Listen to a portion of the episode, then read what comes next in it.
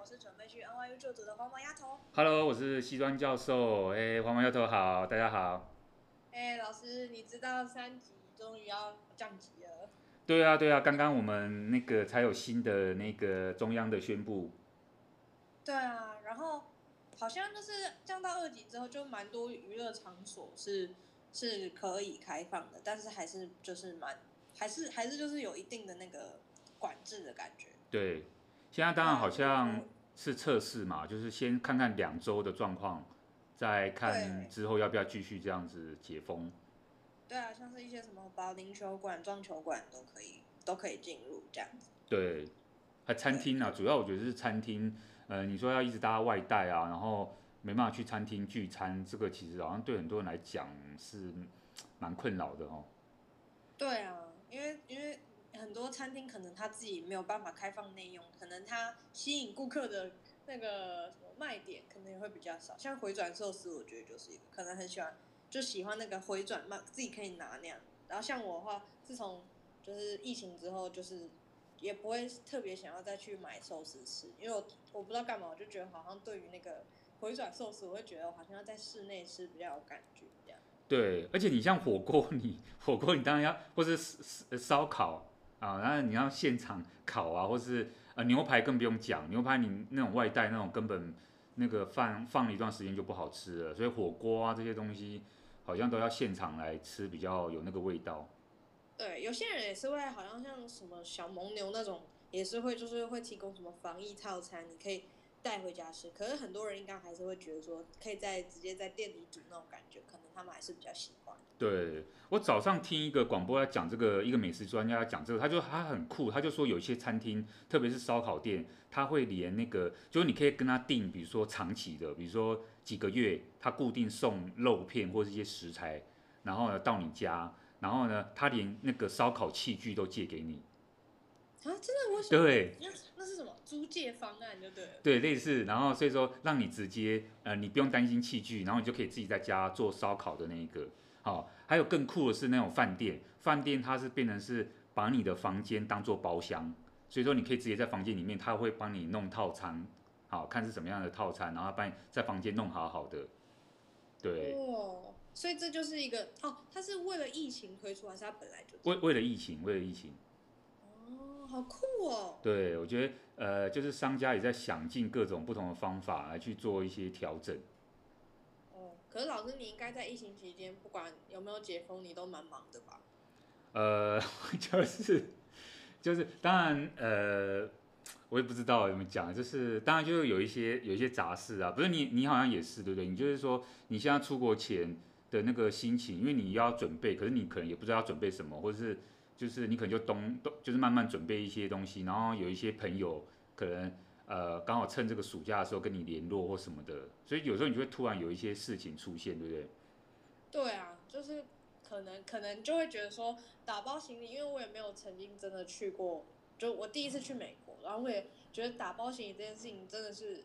有一点，有一点，有一点不太确定，说这样打包是对的还不对？比如说这些东西带是真的有必要吗？还是就是不用带？像像我的我未来的室友，就可能有些人就觉得说棉被跟枕头，他们觉得他们用的很习惯，然后有些人就就想要寄到美国去。对。然后，然后我的话，我好像是比较偏向在当地买这样，因为我觉得就另外寄过去是不是比较麻烦？还是还是一般人都会寄过去？你觉得嘞？就是你，你可能家里比较富裕，可以在那边买，所以说有些人可能他用他本来自己原有的东西这样子哦。可是你寄过去会比较便宜哦。呃，大宗的物资有时候看重量，对不对？而且呃，你你会寄一样，就代表你可能会寄第二样、第三样，然后甚至比如你会想到说电锅要不要寄呀，或者是说米要不要寄呀？哦，然后很多，因为你。会怕说，因为的确，因为你一开始你会想说，刚开始至少要先人生地不熟，要怎么要怎么过活啊？那所以说，那你那好吧，那你我们又我们又我们又习惯吃米饭，所以电锅怎么办？到那边买不到怎么办？因为电锅诶，电锅电锅国外可能有卖，呃，大桶比较少嘛，除非你要去亚超，不然的话外国人没有在用大桶类似那种电锅，因为他们的电锅外国人电锅很奇怪，它就是煮起来就很奇怪，可能会。不习惯，类似这样，所以你会想到很多哦。然后还有衣服的量要带多少，当然就是很多东西都可以全面买啊。所以我刚刚讲的没有开玩笑，真的你真的你其实什么都不带也没关系，你只要带信用卡、带钱。不然你讲真的，你说国外你又不是去非，不要说不要讲不要讲，我就说你又不是去某些地方，说真的不发达，他没有东西。你现在是去纽约，理论上应该什么东西都买得到，更不用讲，他有很多华人的那个诶。你到那个 Flushing 或者是到呃唐人街或等等类似这些有中国人聚集的地方，那对不对？你就 就有些东西你真的要买是买得到的，只是只是可能会花比较高的成本是没错。所以说有些人就想说啊，反正你去搭飞机有三十公斤是不是？还是你有一个一个容量的那个免费？那我就干脆把那个三十公斤把它弄满啊，就看什么什么能够带就尽量带这样的。嗯。我也不知道，因为我觉得我我很怕说，就是如果我把棉被跟枕头都寄过去，那他会不会其实就是可能也没有比直接在那边买还便宜之类的？然后我想说，嗯，那这样那这样是好的还坏的？然后我就一直在思考这种各种各样那种打包的事情。然后像你说的电锅也是啊，啊，快煮壶要不要带啊？对，各种各种锅具要不要带？对，哦，好多哦。可是那个棉被应该会有提供吧？宿舍那个你的住的地方。哦，没有。因为我是租房子，然后你知道纽约租房子基本上都是空屋，就是一个、oh. 一个一个家具都没有。那如果你去那个纽，你看像美国有那种很比较呃比较便宜的超市，沃尔玛那种，它其实单价就会比较低。你买那种，它也有应该有卖棉被吧，我记得枕头，因为反正你也要用一整年呢，那、啊、所以说你用新的应该也不为过，对不对？就干净的这样。对，可是有些人可能就会觉得说啊，他他觉得这样寄过去可能可能我不知道会不会比较便宜，他可能会觉得比较便宜之类。了解。对，啊，我也还在考虑说，不然我再查查看价格，然后再自己在那边想一想，因为我觉得这样寄过去，我也怕说他会不会弄丢，就是假设假设这个邮包弄丢了，或者是说比如说他我现现在就需要盖棉被，然后可是他居然给我十五天才送到，对啊，那我这中间我应该怎么办呢？对啊，你一去就要那个啊，所以说。好啊，你再不然你再再考虑看，或是有一些取代的方案，呃，应该应该都可以。然后你去的时候八八月还没有那么冷，所以我觉得是，你只要带一你只要衣服，你还是可以带一些简单的衣物，应该是还可以撑得过去。然后到那边买是也比较快。他们也是说，就是冬天的衣服就到那边买，因为他们说就是台湾衣服对纽约的冬天来说可能不够不够保暖。对，也有可能。对啊，我就最近都在忙一些打包的事。那老师你都在忙？我就是哦，我这几天，因为我今天今天早上，呃，我有一个演讲是在华府，然后是线上的，然后呃，因为我是那个呃华府有一个 George Washington University，蛮有名的一个大学哦，它就是乔治亚呃乔治华盛顿大学的一个亚洲研究中心。呃，我其实是他们的算是一个那个怎么讲？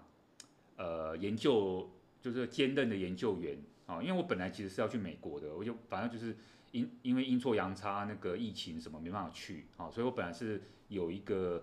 一个拿一个叫 Fulbright 的那个访问学者的那个的一个一个奖项，然后要去，然后所以所以本来就跟他们谈好了，然后后来因为这样好吧，那就我们就只好利用这种呃我们叫做叫做叫什么这个叫做 non-resident，不知道中文怎么翻译，就是。就是不在地的，就是我，我可以在台湾来去帮他们做一些任务、工作啊，研究工作。所以我之前其实有帮他们录了一个录了一个演讲，好，然后呢还有参加一个他们的呃华府地区的国际会议这样子啊，讨论那个美中台的关系。那今天早上就是我个人的呃那个叫什么独角独角秀嘛，就是独角戏，就是我今天就是我个人演讲，然后。大概是一个多小时的时间，然后我就要准备那个 PPT，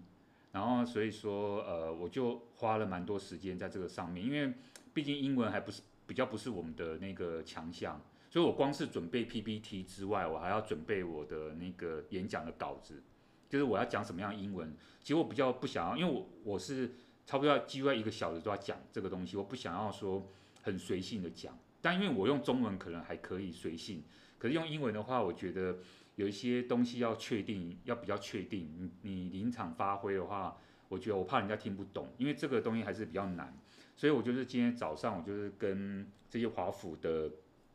他是有学校的呃学校的老师嘛，然后还有因为他是开放的，所以他开放有有一些华府的呃这种外交人员，他可能是日本啊、韩国啊，或是不一定，然后台湾的外交人员，他们通常都会去听这种演讲，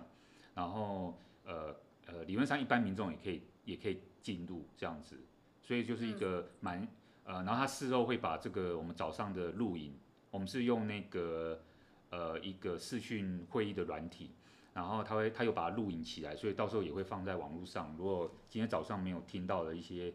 他们的听众就可以去听这样子。所以今天主要就是做演讲，然后讲美中台之间的这个关系这样子。嗯，我觉得我自己题目是定的蛮酷的，因为呃我这个题目是在讲那个。呃，不过它因为它是英文的哈，它就在讲这个 unbalanced triangular relations，就是那个呃不平衡的三角关系。那这个三角关系其实主要就是在讲美国、中国跟台湾之间的三角关系哦。那为什么要选在这个时间点讲呢？因为刚好呃，其实前几周我们也提到这个事情，就是呃中共呃中国大陆、中国共产党他们。庆祝呃建党一百周年，那，嗯，所以我这个演讲主题就是说，那一百周年之后呢，我们的美中台关系它会往什么样的一个方向来走？那我就有用一些理论啊，所以我在跟外国人介绍的时候，其实呃，我刚好也是利用这个机会，可以跟我们台湾的听众朋友来去讲这个东西，就是说，呃，刚好它也是一个一个题目，因为呃。美中台这个问题，其实它都一直存在。好，那可是我们发现到说，最近这几年，特别是从川普政权以来，一直到那个拜登政权，其实中美关系进入到了一个我觉得是新的阶段。怎么说呢？因为在这个五年之前，美国人他对中跟对台政策，他有一个比较核心的呃策略，叫做呃战略模糊。他有一个这个战略模糊的策略。那这个战略模糊，它简单意思就是说，他对中国跟对台湾某种程度上面，他保持一个等距离的关系，他也不要让你觉得说，不要让某一方觉得说我特别偏爱另外一方，所以他有你在玩那个模糊游戏。所以说你看啊，他过去长久以来基本上来讲，呃，他比如说跟中国啊，OK，他跟中国讲说，我某种程度上我认可啊，我认识到我知道你这个一中政策。然后，所以，哎，一对起一中原则，所以我美国有一个所谓的一中政策的制定，这样子哈，然后来符合，呃，你所谓的一个中国政策。然后呢，呃，还有就是美国基本上也遵守我跟中国大陆建交以来的三个公报内容。那三个公报内容基本上就是其实很八股，就是要么就大概内容就是说，要么就是遵守一个中国政策的一个世界上只有一个中国的问题这样哈的事实。那另外一个就是说，对台湾逐渐减少军售，可是中呃，可是美国有真的减少军售吗？所以另外一边来讲，他对台湾并没有真的照这个他跟中国的剧本在走，所以他对台湾来讲呢，诶，他没有真的，他就是也加，他就是持续在那个有军售的这个行为。可是呢，他的说法就是说，呃，我是要让台湾某种程度上面有一个自我防卫的能力。好，不要让他真的说遭遇到危险，他没有办法自己去应付。那因为美国跟台湾呢有一个叫做《台湾关系法》，所以说他对台湾是好没错，可是他有一些时候呢，他会忌惮中国的压力，所以他又会压制过去啊，他又会压制台湾在国际上面，或者说所谓有一些台独势力的一些活动，美国有时候不会准许。比如说我们的总统要。经过要坐飞机经过美国，基本上面来讲，你就必须要经过很多事前的沟通，而且你的飞机能够停阿拉斯加还是停纽约，这个差很多。可是你不能停华盛顿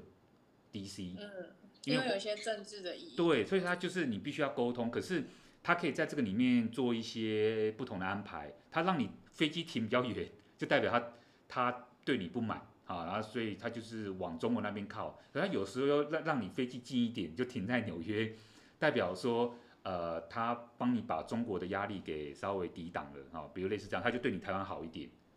诶，所以你就会发现到说，过去历史上面来讲，他有时候对台湾还不错，有时候对台湾好像又那个不是那么好，然后对中国也是这个样子，他也不是完完全全听中国的话，或者完完全全遵守他对于中国的承诺。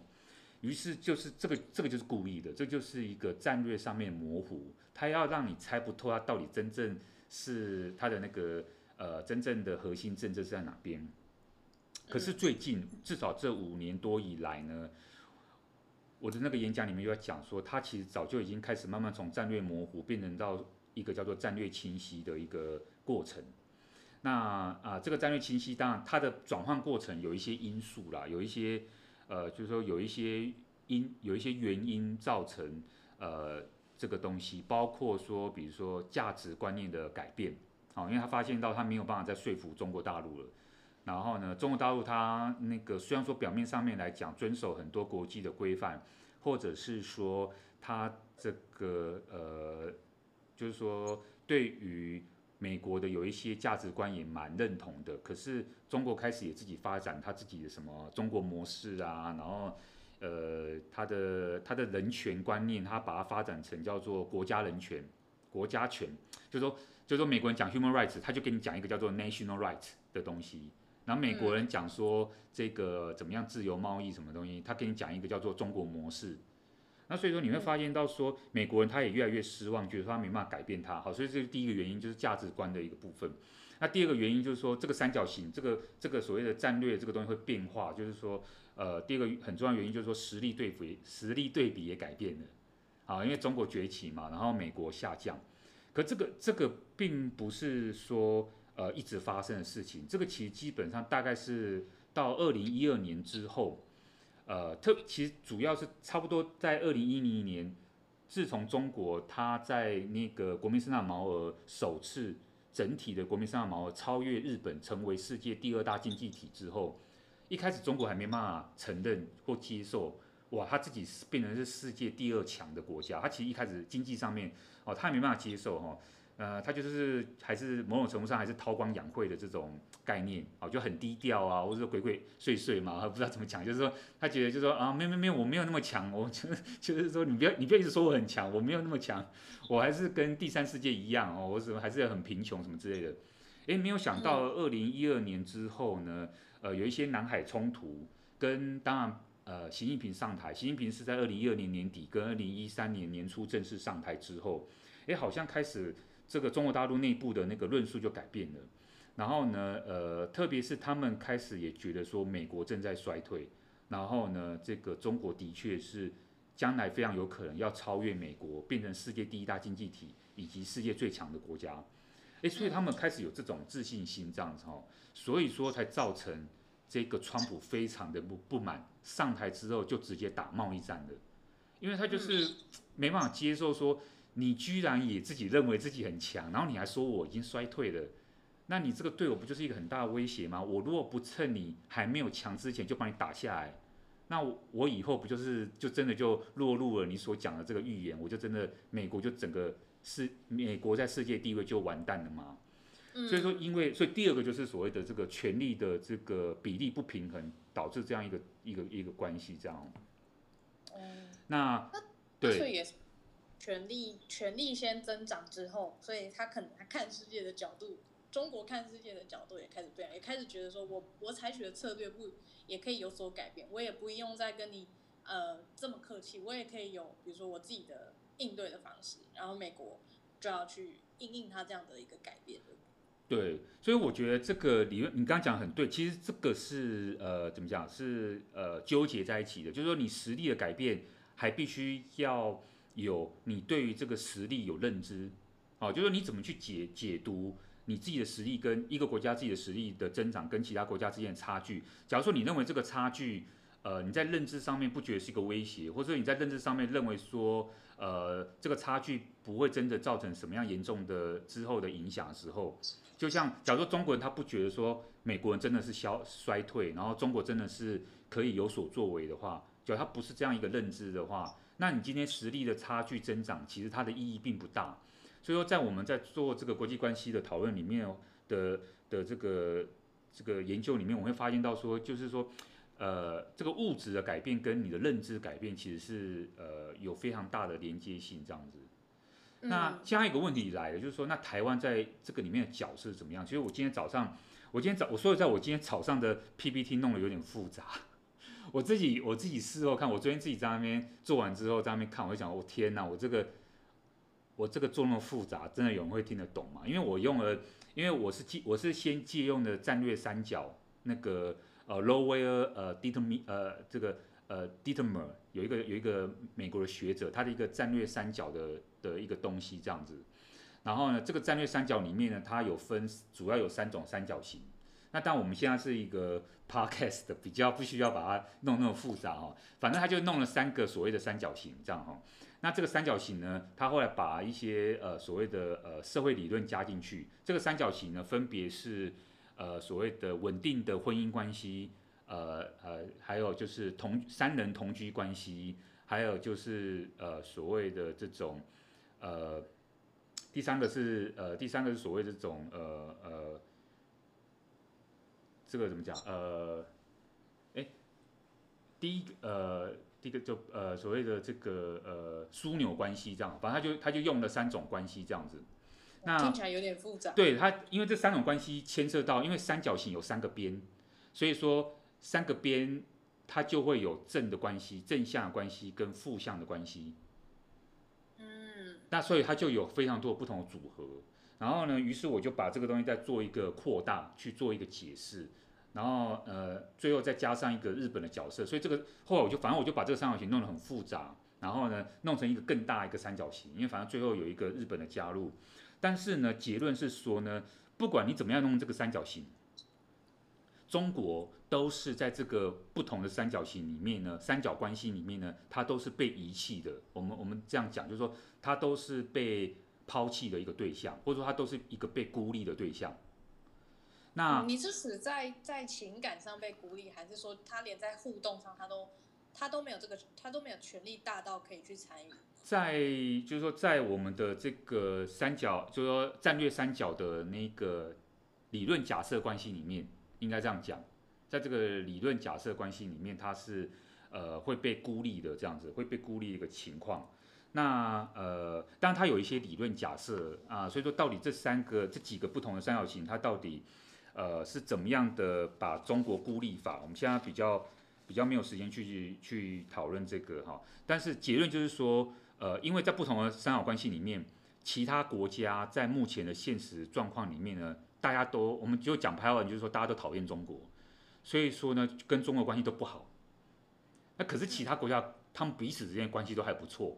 哦，那等于是在这个情，在这个设计里面，比如我们刚刚讲的所谓的那个所谓的呃结婚状况也好啦，枢纽状况也好，或者所谓三人同居状况也好，三人同居是要三个关系都要正向，所以在我们现在状况里面是没有这个关系的，就是呃就是呃没有人跟中国真的是朋友，就是在美国跟台湾或是日本这样一个一个角度来讲，没有人跟中国都是真正的朋友，所以说在我们的。预设假设的这个情境里面来讲，中国都会被孤立。可是这个重点是说，你如果是中国的话，你就会想要去脱离这个孤立的情况。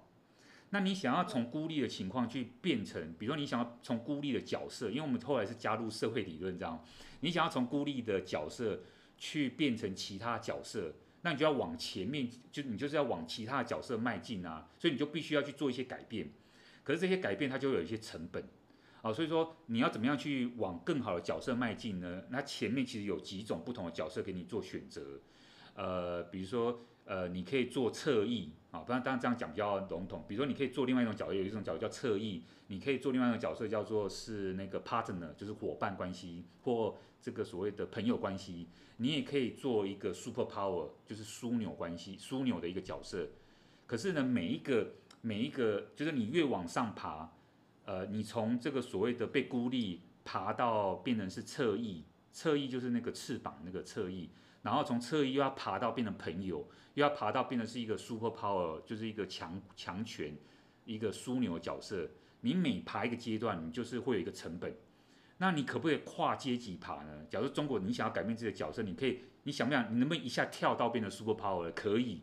可是你要你要改变的那个关系。复杂度跟那个成本就会非常非常高。所以我就在讨论这个问题，就是说对于中国来讲，他当然是想要改变他孤立的角色，可是他怎么样改变呢？这时候就非常麻烦，就有一些理论哈。那这不是不可能，就是说这不是不可能，呃，不会，就是说这还是会有可能成功啊。我意思是这样啊，所以中国它还是可以做出一些改变。可是像一个问题来了，就是在我们在我们这个关系的建构里面，这个三角关系建构里面，你要去改变关系，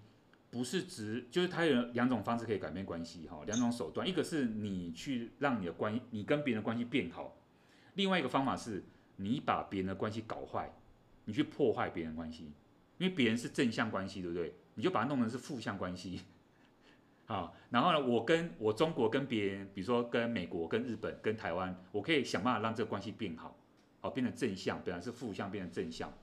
啊，那在这个改变的过程当中，不管是用破坏的手段，或是用所谓的比较正向的改进的关系，都可以让中国摆脱孤立的状况，往前面推进，这样哈，往比较好的角色推进。只是重点，我刚才讲到说，那要那也要其他国家有一些国家愿意，好，不用全部的国家，但至少要你跟你交往这个国家，他愿意接受你的善意啊，或是愿意跟你这个中国改变你的关系。那从你现在我们的一些呃证据显示，目前是比较难一点，除非中国自己改变自己，否则的话，这个关系会很难。那另外一个比较负面的政策的结论就是说。除了中国他自己改变自己本身的问题之外啊，比如说价值观啊或什么什么之类哈，那就是他去破坏别人的关系，这个也是蛮有可能的。因为中国你要他自己改变自己，其实呃，在我我今天早上那个演讲的利润里面来讲，它是比较难的。它不是不可能，可是它那个成本要非常大。那可是他去破坏别人的关系，把别人搞糟，哎，那这个是比较容易的哦。所以他也是可以这样选择这样做，这是一个策略问题，这样。那我自己在 演讲觉得，我是觉得他蛮有蛮有可能，他当然会两两种方法都做，因为本来就没有限制说你只能用一种方式嘛，你可以各种各种策略啊进出，想办法去改变你跟不同国家之间的三角关系这样哦。那他可以有时候一方面就是弄你一下，然后可是有一方面又跟你好像还行，就不会不会惹到你，可是就是他可以就是搭配使用，只要看清楚。其实你看哦，他对台湾就是这个这个。方式，他其实、哦、对他就那个飞机弄你一下哈，然后呢这个军机弄你一下，但是它有很多会台措施，它还是持续在那个在进行。送疫苗也是也是一个方式啊，他有他其实有说他想要送疫苗，只是我们不要而已啊，对不对？只只是敢不敢打跟国内的状况愿不愿意接收的问题。对啊，他也很欢迎台湾的同胞去大陆打疫苗啊。其实他也欢迎大家去打。好、哦，你你不要他送，你可以过去啊，你可以坐飞机过去，他们也是可以让你免费打。那只是说，就是呃，这个策略到底会不会成功，这就很复杂，因为你没有办法事先预料。我们我们这个理论就是说，我们先用一些比较简，算是简单啊。虽然说我好像把它讲的还蛮复杂哦。但是我们其实尽量简化这个比较复杂的国际关系的这个动态，可是真正实际上你还是必须要，你说那好吧，那有这个理论，可是到底中国它实际上会怎么做？那他就必须要去去考量了，因为虽然说他知道说我要考量成本，可是有时候他可能不见得要考量，他有有时候也不见得他真的会考量成本。比如说针对台湾的有些行为，或针对有一些美国一些行为，他有时候其实他会不计成本，对不对？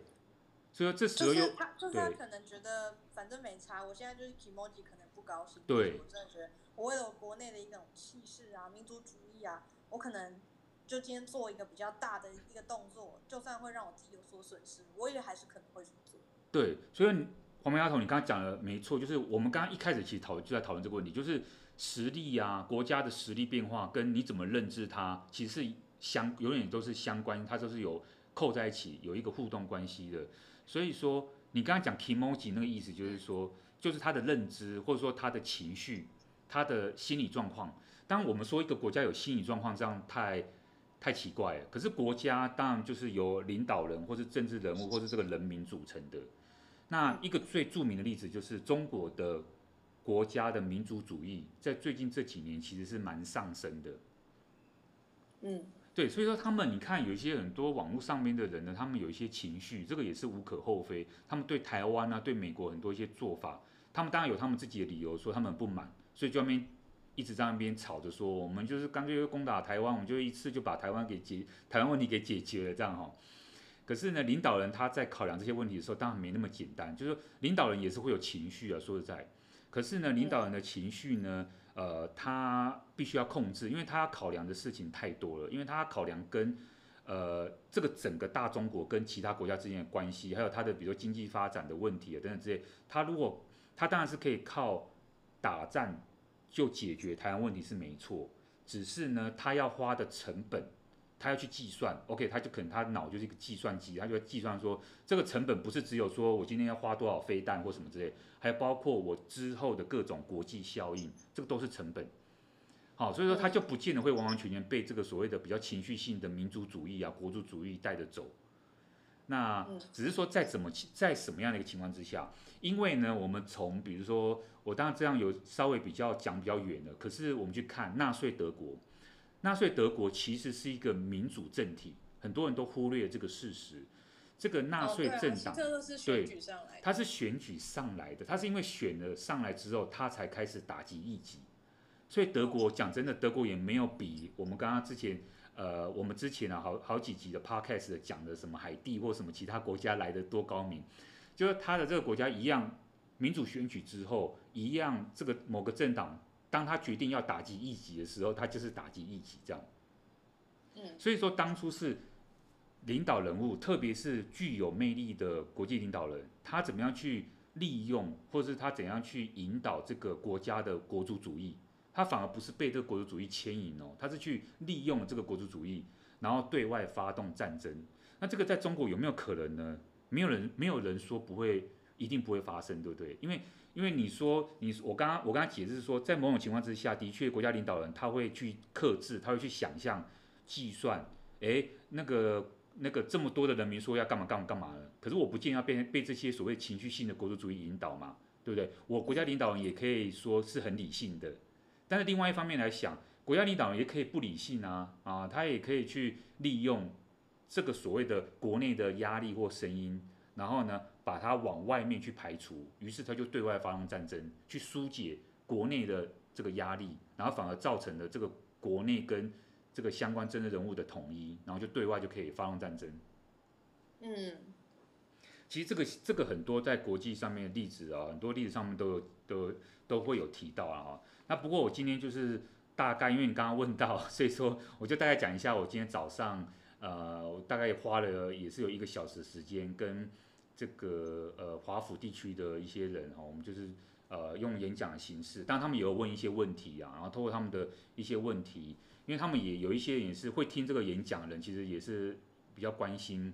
呃所谓的台湾啊跟美国问题这样子哈，所以有一些听众他就问说，那美国政府是不是呃真的应该要给中国一个非常明确的呃讯息，说我们就是会永远支持台湾，就是不要在那边模糊了啦，就是。是不是要直接就直截了当的跟中国人讲这个事情？比如有些人跨出跨出那一步，对，有些人就问这个问题，那有些人就会问说，那我这个我这个三角形从一个三角形转到另外一个三角形的情况，那他会他会不会有可能倒退？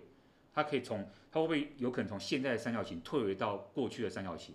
那这个当然有可能啊，就是它这个这个这个情现在情况绝对不是永远不变的。嗯，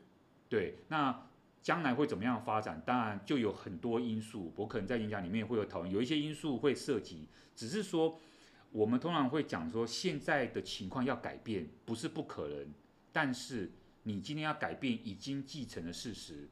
你要花费的力气可能会更大，就是说比当初你在建立它的时候，你要花费力气更大。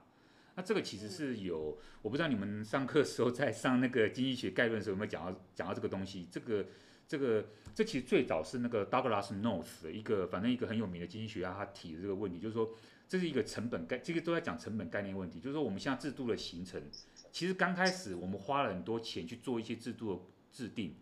它这个钱都是算小钱，因为你当你这个制度已经真的运行到一段时间，或者那个那个那个整个的政治情况运行到一段时间之后，你事后要去推翻。这个这个当初所设定的东西，不是真的那么容易说你想推翻就推翻，好，不是一句话就带过，对，因为你可能要花更大的共识、更多的努力，得到更多人支持，甚至革命，你才可以把原来既有的东西去把它整个推翻掉。哦，这个这个就是会会每次都让我觉得制度制度这种东西很奇妙，它每次都会让我想到我我之前看过一部电影叫做那个那个刺激一九九五这样。哦，刺激一九九五。他那他那部片里面就是曾经就讲过一句话说，他觉得有些东西就是你一开始呢，就是像制度这种东西，就是你先你先就就是你先呃，本来你开始抵抗它，后来你就会开始习惯它，最后你就会开始离不开它。就是人人好像都会这样，就是可能你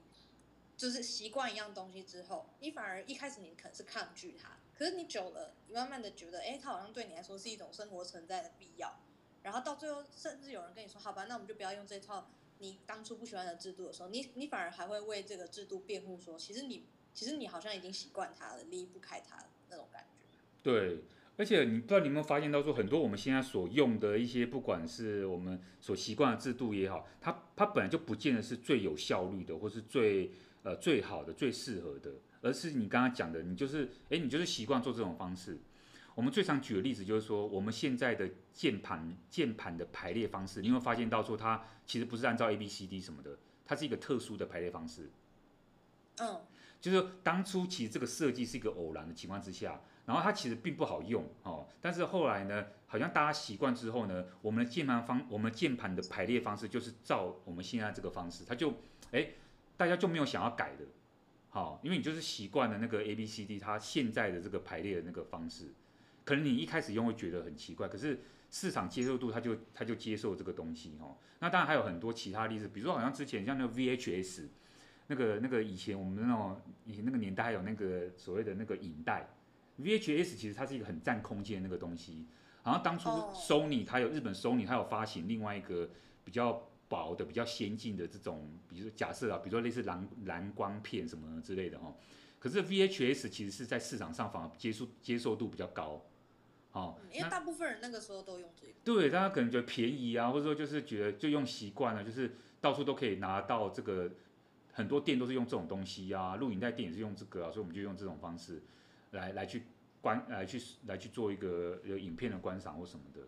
哎，可是它其实不是最有效率的，然后可能是另外一种设计，它其实它可能比较昂贵一点，可是它可能其实比较有效率。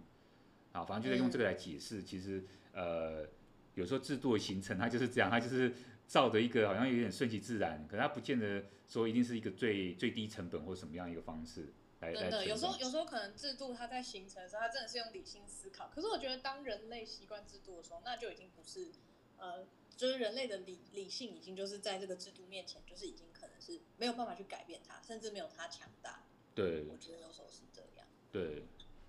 那。回到我们今天，应该是我们差不多，我们现在算是进入主题嘛？我要回到我们今天要讲的国际新闻嘛？哦，呃，我想说，呃，这礼拜也，因为黄毛丫头应该也看了一些新闻嘛，对不对？哦，我们其实大家觉得都，因为我觉得有很多新闻啊，这礼拜其实有不不少新闻哈。然后我自己观测观察到的是这个，因为我觉得一个还蛮有趣的，我不知道黄毛丫头有没有有没有看到这个新闻，就是。呃，就刚好有两个新闻，他们其实时间点都蛮近的哈。一个是七月十二号的时候呢，呃，英国维金公维珍公司啊，Virgin 啊，维珍公司的负责人啊，布兰森呢，他呢完成了他第一次的这个所谓的呃太空船试飞之旅这样哈。然后第二个是七月二十号的时候，亚马逊 Amazon 哈的创办人，呃，这个贝佐斯一样。他也完成了第一次，他跟其他的他的一些呃同伴完成了第一次的太空之旅的飞行。嗯，你有刚好看到这个新闻吗？你你会你会想要去那个吗？我真的觉得人类真的很神奇，就是哦，我我真的觉得每次看到这种新闻，我都觉得好像跟我跟我真的是好像生活在不一样的地方。就是当我们还在过一些日常生活，有人就已经要飞越太空这样子，我就觉得哇。对，而且我觉得那个贝佐斯那个很特别，因为他在他在选选人的时候，他好像一个是选他弟弟一起一起上去，然后另外一个他选了一个年纪最大的太空人，但是一个女的太空人，她因为性别的关系呢，她没有办法真正的呃，因为那时候 NASA 好像有不呃能说性别歧视嘛，因为她性别关系，NASA 并没有让她呃执行太空人计划，所以他其实是有受过训练，可他没有办法真正的上太空。然后因为他现在年纪大了，所以说呃当然算是这个可能是他呃的一个还蛮不错。我觉得贝佐斯可能就因为这个特点哦，就选择他，给他这个算是有个这个机会这样哦。那另外一个不知道你有没有看到有一个年轻人。年轻人，年轻人上太空，你有看到那个画面吗？没有。另外这个年轻人也年纪，因为他选了一个年纪很大嘛，对不对？贝佐斯选了一个年纪大的，他他还选了一个年纪最小的十八岁的一个年轻人。这个人好像是北欧来的，忘记是丹麦还是哪里来的，我有点忘记了哈。那个他的国籍这样子，因为他很年轻，他才十八岁。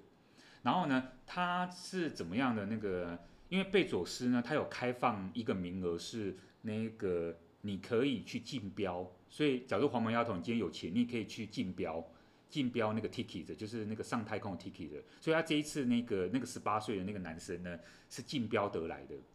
可是呢，他他就是说他就是花钱买的，买那张票哦。他跟贝佐斯并不认识啊，就是一般我像我们这样素人，你就是呃你就是可以今天就是去投标这样。可是呢，他本来并不是第一个呃。达那个达标的人，第一个达标的人是一个另外一个有钱人，然后呢，可是这个这个人好像说什么，他因为他个人的行程原因，他说他把他的这张票留到留到下一次再去。嗯，他很忙吧，他所以他的那个 schedule 跟这个太空飞行的日期七月二十号相冲突，所以他就这次他就没有去，所以就由第二名递补。那你有没有你有没有你有没有觉得很好奇，为什么这个十八岁的男生这么有钱，这个小男孩那么有钱？他是靠他真的是靠就是有钱这件事情竞标到。对对对，你要你要有钱，你要花钱。啊。对。为什么他是天才儿童还是什么？不是。企业家吗？哦、呃，他是企业家的二代，他是一个富二代。他爸爸呢，为了完成他儿子的梦想，就帮他买了，帮他竞标了这张票。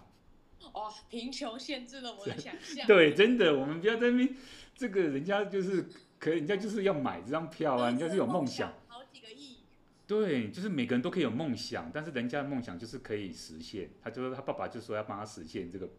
这个愿望。好夸张哦。对对，我那时候看到这个这个新闻，我就觉得很妙，这样哦。但是呢，我其实真的想要跟大家讨论的是说呢，为什么贝索斯选七月二十号呢？因为呢，七月二十号是美国阿波罗十一号。登陆月球五十二周年的纪念日。哇！五十二周年之前，你还记得有一个人叫做阿姆斯壮吗？他你可不记得？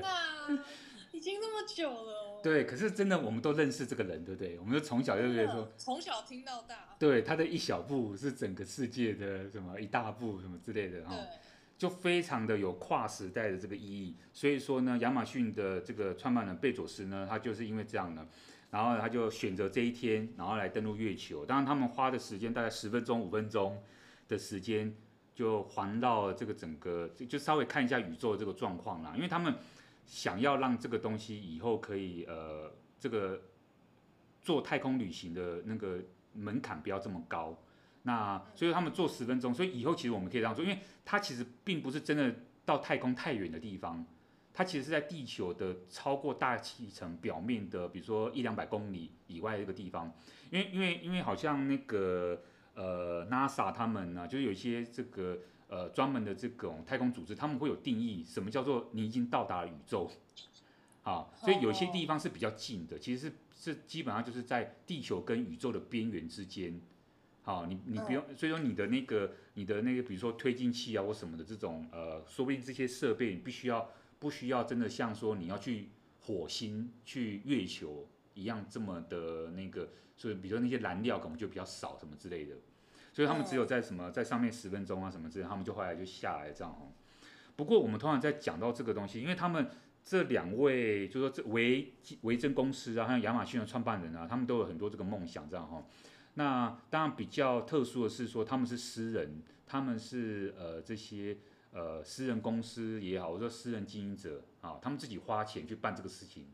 可是呢，其实关于这种太空的想象这个问题哦，或者说太空跟国际关系之间的这个这个历史，其实很早就开始了。我们在讲太空跟国际关系，对对对对，因为你可能没有办法想象哦，在冷战时期，基本上美国人跟苏联或俄罗斯人，他们早要想象想象到这个事情，我们将来打仗的这个战场，可能不是只是在地球上面，我们可能会在外太空来进行这个战争。所以他们其实呢，这个很早就想象到这个我们要怎么样去针对这个呃所谓的太空站、太空站来做这个设想。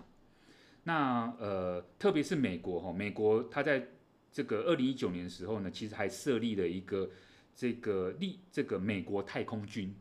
好，美国太空军它其实隶属于美国的这个呃空军部，然后呢，它有一些空军法跟有一些最高指挥部来去指导。将来这个太空军，它是一个军队哦。这个太空军在太空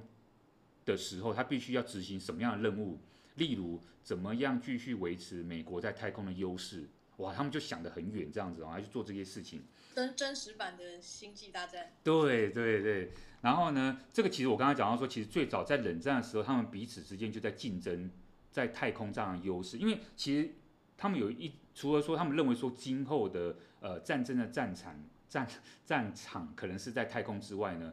他们其实会认为说，我今天如果可以发展太空科技，我如果今天可以有这个能力，呃，到外太空去，那就代表我的技术其实是是很先进的，甚至我我是优于我的对手的，因为如果我对手没办法发展成功的话，那我基本上是领先的，好，我可以掌握这个优势，这样，所以说。这个某种程度上面有一个象征性的意义，就谁可以最先掌握太空的这种主导权，诶，谁有可能就是在将来的不管是任何的这种冲突当中，他其实是呃会占有优势的。其实他们会有一个这样一个想象，这样子哦。那不过我觉得有时候我们可能因为被美国的影响比较大哈，我们都一直认为说哇美国人很厉害很厉害怎么样之类的，但是呢。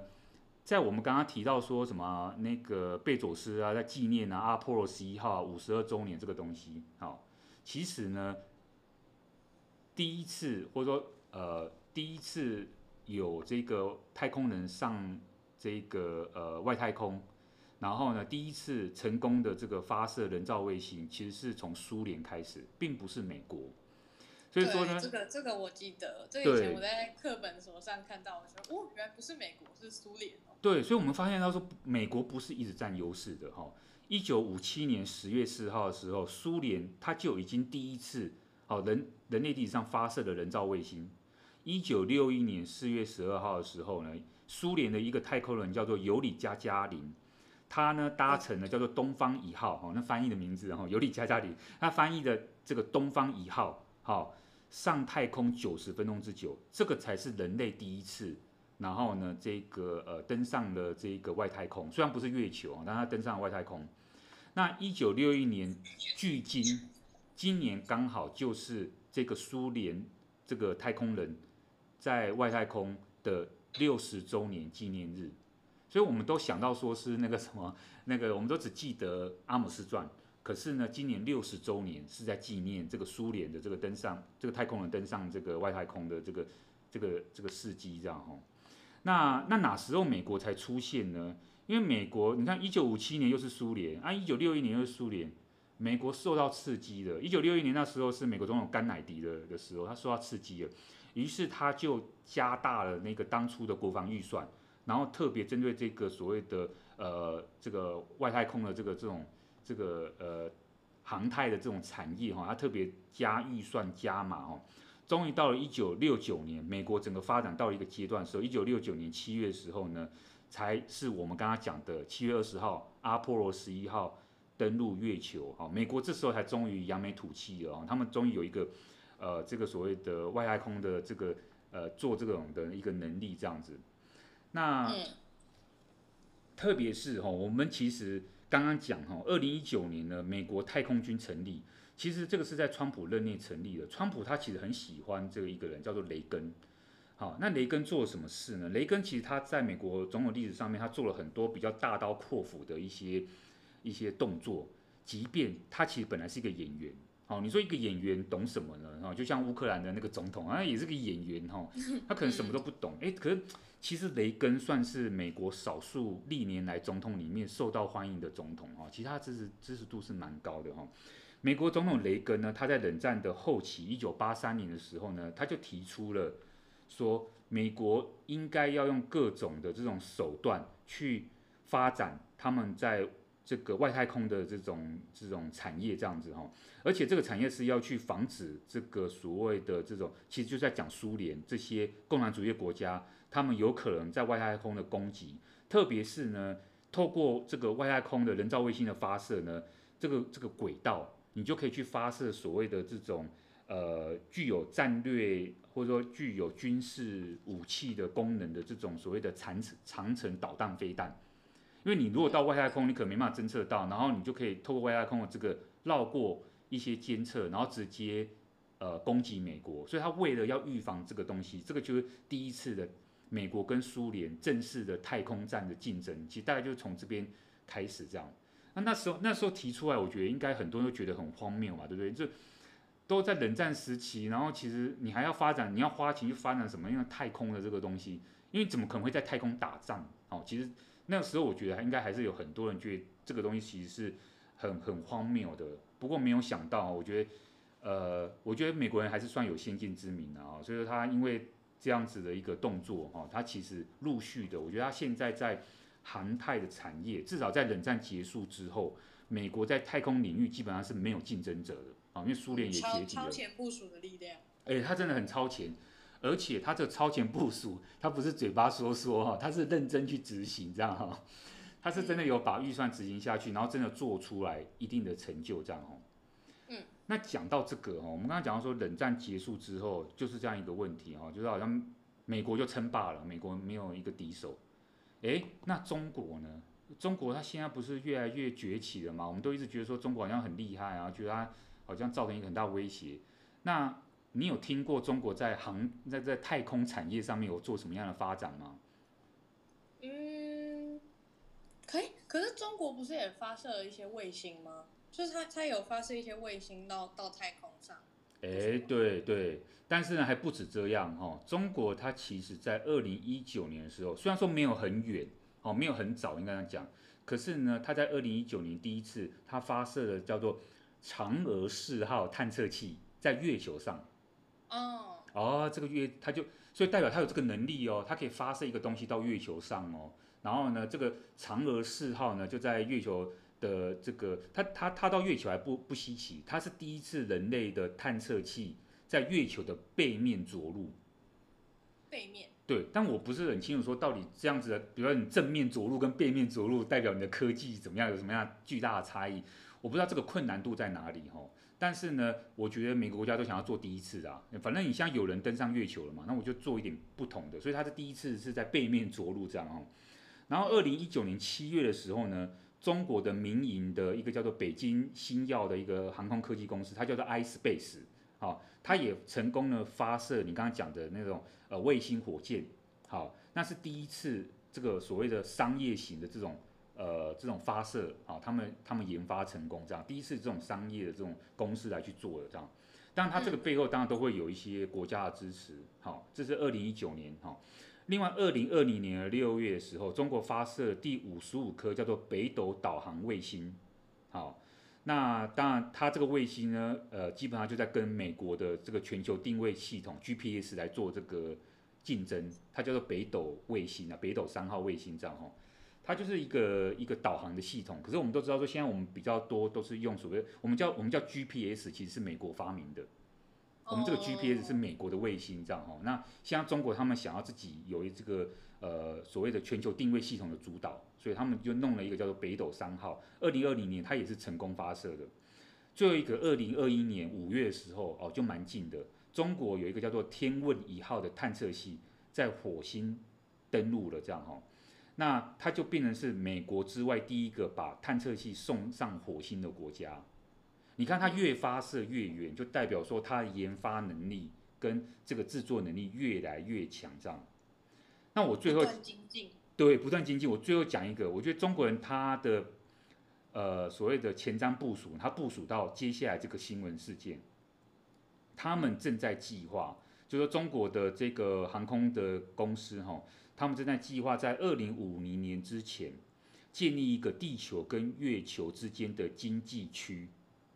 好，然后真正的他们想要在这个地球跟月球之间呢，他们现在正在研发怎么样去建立一个可靠并且低成本的太空运输系统。然后在这个在这个地球跟月球之间呢，你这个运输系统建下来之后呢，他们要把它建立成一个所谓的，比如说接近地球空间，还有一个叫做月球引力空间跟地球月球转移空间，反正它就设定了三个部分，在这三个部分里面，它设立所谓的经济区，有基础产业啊、应用产业啊、开发，它就要开发这些地球跟 月球之间的这个它的这个通道。如果如果说它真的开发成功了，它将有独占的地位，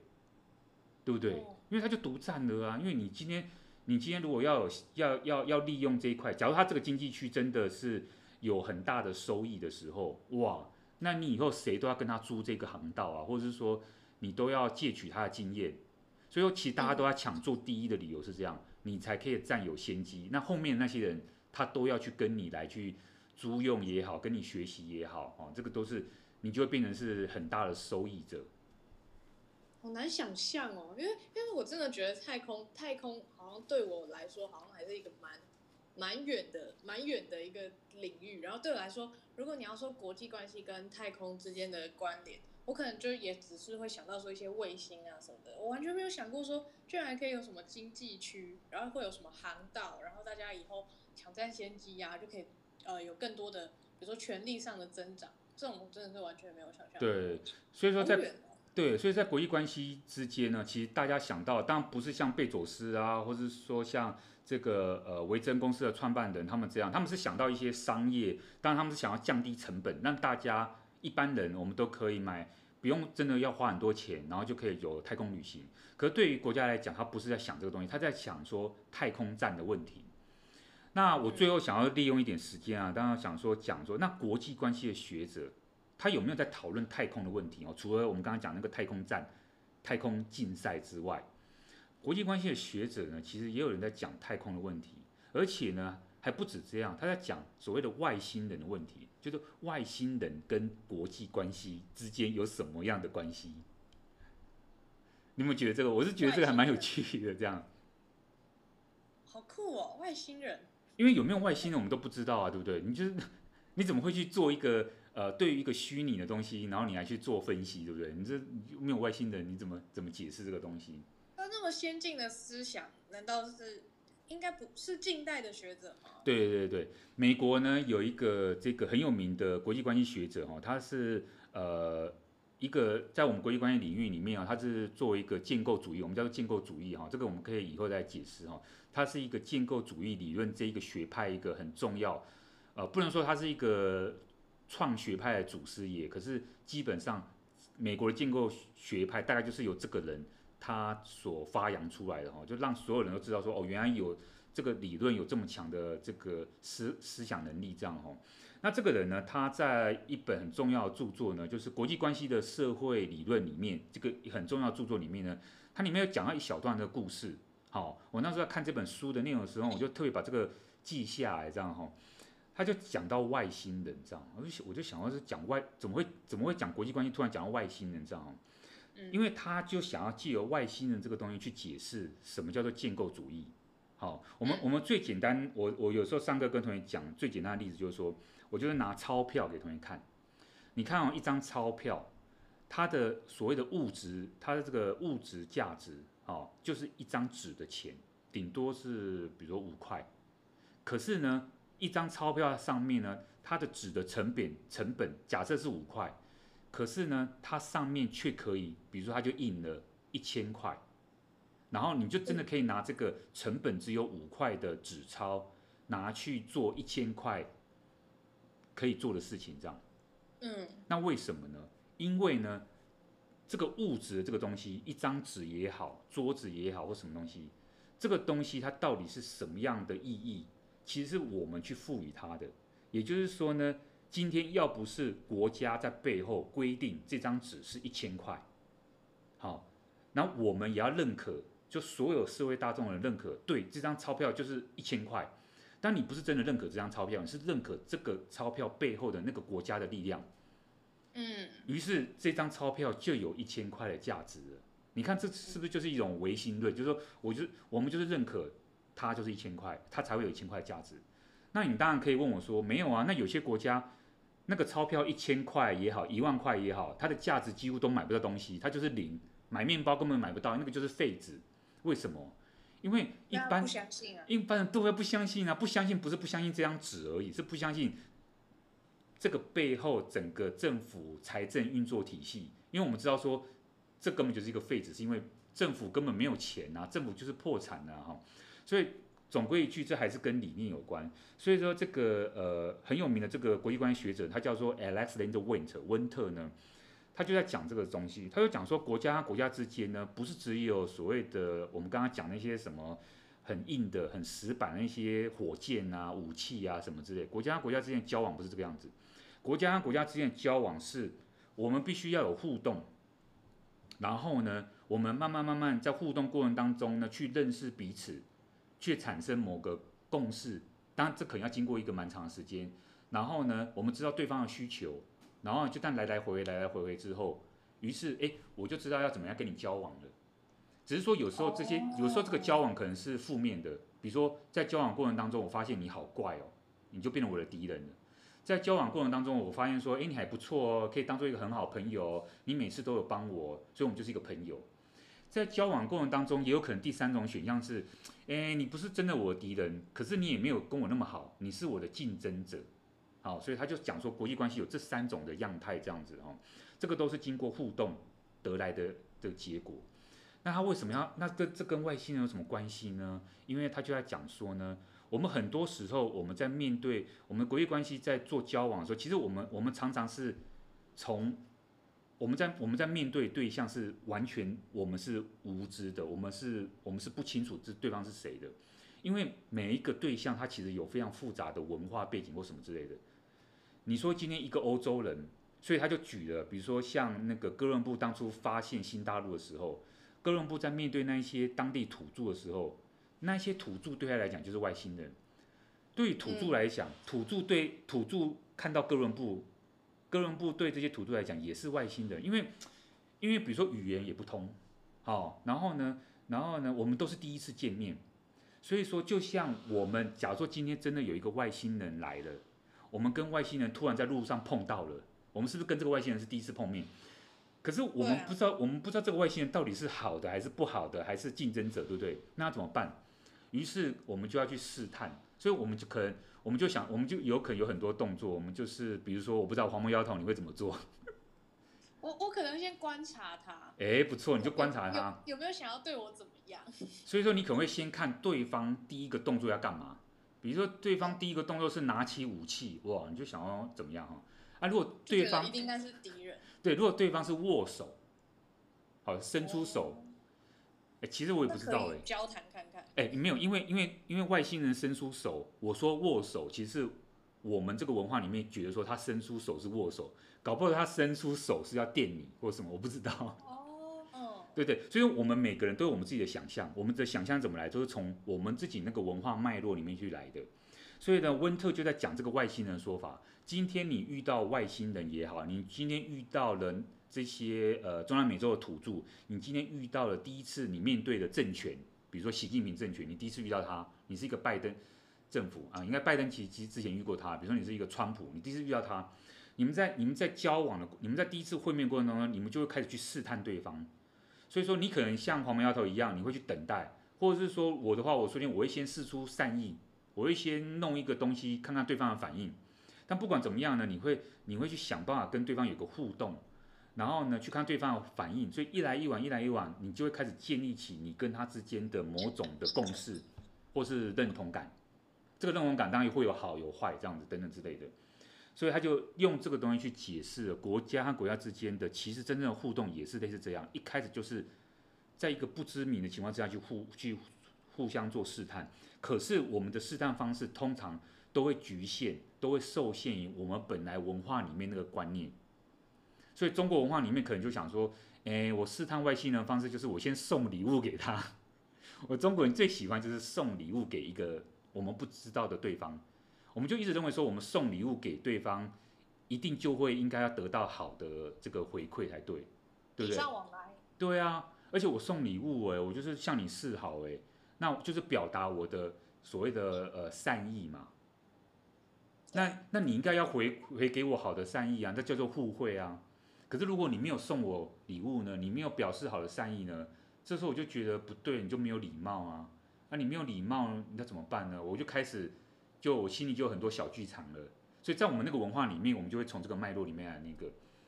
可是，啊、说不定他觉得他把你送回那个那个幽浮里面改造是对你好。对。可是你说你说西方人好像，我觉得这个要做研究啊。他是他可能不见得是用送礼，他可能用别的方式来处理。他跟一个不知名对象的关系，那这时候就有很多国际关系的东西可以做研究了。这样子，那我觉得温特这个人呢，更妙的是哈，他在二零零一年写完这一本呃所谓的，他当然那本书不是完完全全讲外星人啊，他只是一小段提到外星人的故事哈。可是呢，他在讲完这个，他在二零零一年写完这一本呃所谓的国际关系的社会学理论之后呢，他又花了将近十五年的时间写了第二本书。这个书更妙，我跟你讲，我真的一定要讲这个故事。他这个书呢是在讲说所谓的量子力学跟社会科学国际关系之间的关系是什么？量子力学，你是说就什么粒子振动然后产生物质这种东西？对对对对对，你对你对量子力学有研究吗？这是一个什么样的概念？我对我对量子力学的研究大概就只有很浅薄哎，就是浅薄到就是我就是据说这世界上所有的东西都可以用。比如说，人的意识也可以创造东西，因为当你在想某个东西的时候，那个粒子就会产生震动，然后它产生震动之后，假设就是比如说全人类都在想着某些东西会出现，可能我们共同期盼，可能不不一定是有意识的，可是就是只要那是我们共同的愿望，然后我们在想这个东西想了之后，它就会创造这个粒子就会震动，震动之后它就有可能会创造出来。哦，有这种有这种理论。对，那。在国际关系呢，也就是说，在这个温特他在他想要把这个量子力学从量子力学得到启示，跟国际关系来做一个连结呢，我发觉到说呢，因为我本来其实在我自己的课堂上面也有提到这个量子力学跟方法论之间的关系哈，但简单来讲，我觉得黄毛要的讲刚刚没有错哈，我们把它精简来讲，就是说在所谓的传统的物理现象里面，某每一个物质。每一个 unit 哈，每个物质啊，比如说黄毛丫头你这个人哈，或者什么物什么桌子椅子也好，每个物质都有一个定性，就是说你这个物质的定性是不会改变的。比如说黄毛丫头，你今天有个偏好，你这个偏好应该是不会随便变动的，就是说你会有一个固定的偏好。好，桌子就是有桌子的特性啊，就是什么东西都有一个固定的它的一个性质。那我们我们用学术来讲，就是它是一个定性，它是固定的，它不会一直变来变去这样。所以用人来讲，就是人的偏好，它不会一直变来变去这样子哈。可是呢，自从量子力学的发现之后，或者说这个观点提出来之后呢，就发现到说呢，因为从量子力学的这个角度来讲，一个物体它的那个怎么讲，它的性质基本上是永远不固定的，它其实一直在变动的。那当然你必须要从量子力学的角度来看，所以说呢。一个人的身上，或者说一个物件的身上，基本上它是有很多的物质，好很多，而且它是可能是相互排斥的物质，一起放在一起共存的，暂时产生一个平衡。可是实际上，你只要去开始观察它，或是你只要开始打开所谓的潘朵拉的盒子之后，这个物质就会开始做不同，就是你没有你没有办法预测的变动。那、嗯、它可能就会因为你的这个想法或动作，它就也产生变动。对。我觉得这个东西其实不好懂哈，所以有一个这个奥地利的物理学家，他就举了一个例子。其实他这个例子举完之后，我觉得还是很难懂哦。他这个例子是一个很有名的，叫做薛丁格的猫啊，就是这个所谓的奥地利的这个物理学家，他的名字哈，反正后来就命名为薛丁格的猫。它是一个想象的实验，在这个想象的实验当中呢，一只猫它是被锁在一个箱子里面，并且有一个毒气瓶，好，在一个量子粒子。处于某一个状态之下，这个毒气瓶会破裂啊。可是呢，如果说这个粒子是处于另外一个状态的话呢，这个毒气瓶会完好无缺。那现在的状况是呢，箱子它是封闭的。好，那所以说刚刚我们讲的那两种状况，那两种粒子状况呢，它是共存的。就是说，毒气瓶会破裂跟毒气瓶不会破裂的那个情况，它是共存在这个封闭的箱子当中，目前都没有变动哦。哈。也就是说呢，在然后在这个箱子当中呢，同时呢，有一只猫在这个里面，它被锁在这个箱子当中。我们刚刚讲到哈，这个猫呢，就量子力学解释来讲，它是死也是活。那我们要怎么样知道它到底是死还是活呢？我们没有办法从我们没有对我们没有我们没有办法从外面观察得知，我们必须把它打开来。可是打开来呢，它有可能是死，也可能是活，我们不知道。你你你没办法预测，你没办法从外面箱子里面去看说，哦，因为什么什么样固定的什么模式，然后所以打开来它一定会往那个逻辑方面来走，它不会有这个因果关系，因为量子是变动的，哦，所以它不会有一个固定的形态。那那这个到底跟国际关系，或者说这个温特他怎么样把这个东西去跟国际关系来解释呢？哈，我我就简单讲两个结论。第一个结论就是说，国家基本上它是并没有定性的，所以说白话文就是说，理论上国家在国际关系的设定当中不应该，我们就设定说它有固定的偏好，比如说国家就一定是好战的，或是国家就一定是权力追求者，或者说国家就一定只会追求自己的国家利益极大化。没没没没有，这个你没办法事先设定。好，你必须国家国家它在互动的过程当中，你去呃去去怎么样去发现或者去去观察这样哦。那第二个就是说，第二个结论就是说，跟国际关系的关系，这个量子力学给我们很大的启示就是，我们这些研究国际关系的人，就像是在外面在那个箱子外面看薛丁格的猫一样。你你当你在观察它的时候，量子就会改变。其实观察它的时候，量子就会改变。所以说，有人说你在观察那个薛丁格的猫，你在外面看，其实它就已经改变了。可是那个那个那个箱子里面真正的猫是什么样的状态？你你你会你会觉得说，我想要在外面看，我我在外面看是那个状态，我想要看是不是打开之后是那个状态？没办法，因为你打开之后又是另外一个行动，它它那个状态是一直在变的这样哦。所以说呢。给我们国际关系另外一个启示，就是说，我们这些研究国际关系的人，基本上也是在影响国际关系发展。因为我们传统理论是认为说，我们只是一个观察者，我们是观察一个好像很客观的一个一个世界现象这样。可是呢，量子力学告诉我们说，没有，我们本身就是在这个被观察的对象里面。所以，我们今天做什么样的一个东西，基本上就是正在改变我们所观察的对象。嗯，这是不是非常非常玄这样子？就是，即便你以为你没有去改变，可是你有有时候你连你就是只是你只是观察它，你就已经改变了这整个局势。对啊，你以为你在观察，可是当然他不是这么天真，说，哎，好像我今天在观察，比如说川普或观察拜登，我就真的改变他们什么？他其实不是这个意思。当然，他当然有一些比较细部的那个，我们可能可以以后有时间再讲啊。但是。大概理论上面来讲，就是说，从这些有时候这些，我们刚刚从太空这个东西哦，外星人这个，甚至这个量子力学的发展，其实真的我们都可以得到一些不同的启发，然后我们运用在我们在所谓国际关系的这个政治的观察层面上面，我们就会有新的不同的观察看法。因为真的不是说国际关系就一定固定是什么样子，我自己个人看法是这样，对。因为有些有些理论，它可能像像今天讲的是建构主。像是现实主义，它就是另一个国际关系比较大的学派。那他可能他的想法就是，他就不像温特觉得，温温特就觉得说国家没有定，就没有一个定定性的样子，它不一定，它会改变的，它可能会随着跟某某些国家互动，它是某个样子，可它可能跟另一些国家互动，它会变另一个样子。对，就你很难去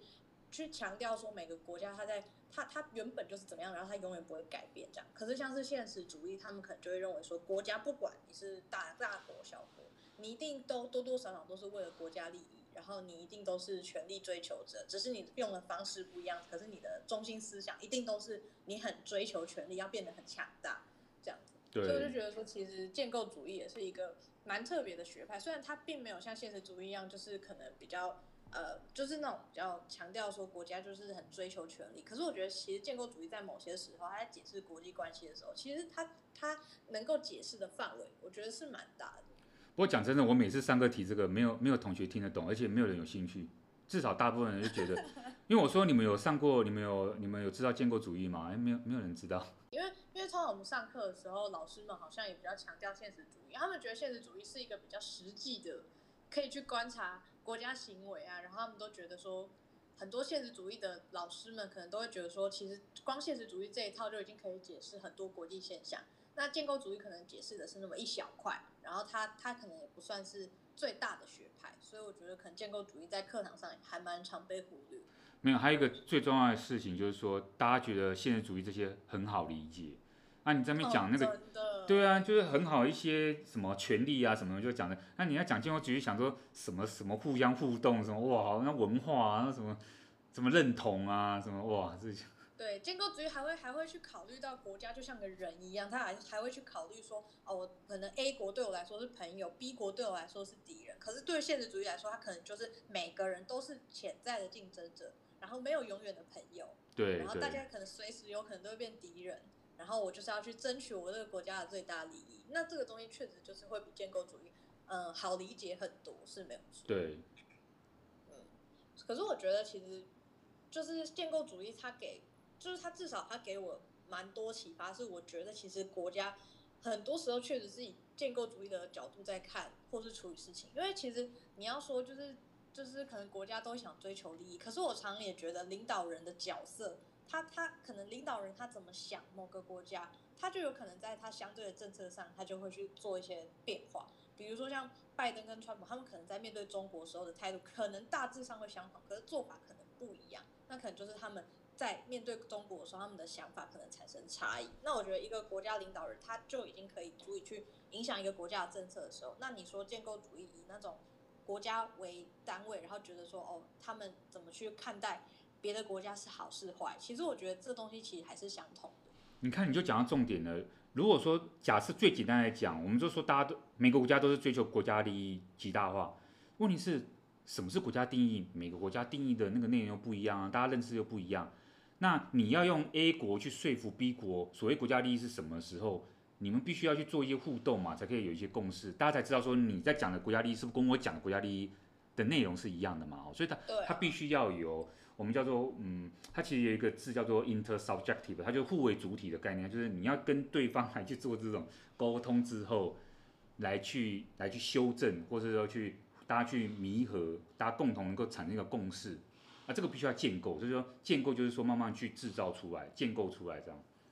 对，所以所以我觉得其实建构主义也是一个很就是很值得，就是比如说比如说现在如果听众你们觉得哎，其实你不知道原来就是。国关里面其实有这么多理论，然后如果你你第一次听到建构理论，然后你觉得其实建构理论对你来说是很有解释性，或者是你觉得哎蛮有趣的啊，就是听得懂，而且你又觉得说哎真的对某些国际事件，它有它的那个可以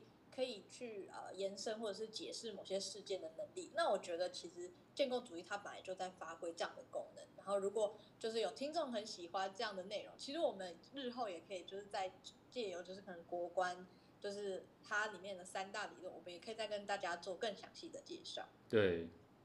对，那可是因为时间的关系呢，就是今天第十四集的国关日炒店呢，就要在这边先跟大家告一个段落。然后我跟老师呢，非常感谢，就是听众又陪我们听到最后。对啊，今天很满呢，今天我们很扎实，全部都是，全部都没有在拖，那在讲废话。真的，然后就是像今天就从，比如说呃，我们从太空。太空这件事情，然后可以讲到外星人，最后延伸到啊、呃，像量子力学，看就是其实各个领域之间，其实像国关学者们，他们也是会用各样的、各式各样的一种解释方式去诠释国际关系。然后你可能你从他们的角度去看国际关系的时候，你也会觉得，哎，其实国际关系没有到这么的简单，就是其实它有很多很多面向是可以跟，比如说你说物理学啊，或者是一些比如说太空、星际这些东西，它其实是有有所连通的。然后，如果就是观众朋友觉得很有趣的话，那我们下次也可以再就是多介绍这些理论更内部的一些应用，然后甚至再介绍一些呃，我们目前还没有讲到现实主义或者是什么新自由主义。那如果我们有机会，就也可以再跟大家做个更详细的。对，就是、我我我想跟我想跟观众说，可以醒来了，我们要结束了。就是如果有观众听到现在就觉得嗯有点如下场，那也没关系，就是。你可以把这个当做是一个，就是当做是有趣，然后听听看。如果你觉得听得懂，然后很开心也好。然后有人有点听不懂，但觉得蛮有趣，那我们也觉得，我们也会觉得蛮开心的。对啊。对，那可是因为时间的关系呢，那我们还是要先跟大家说再见。那就也祝福大家呢有一个美好的周末。那防疫期间呢，也还是希望大家勤洗手啊，然后保持自己的健康啊，然后呃。尽量还是少出门，然后注意安全。那我跟老师呢，就要先在这边跟大家说拜拜喽，拜拜。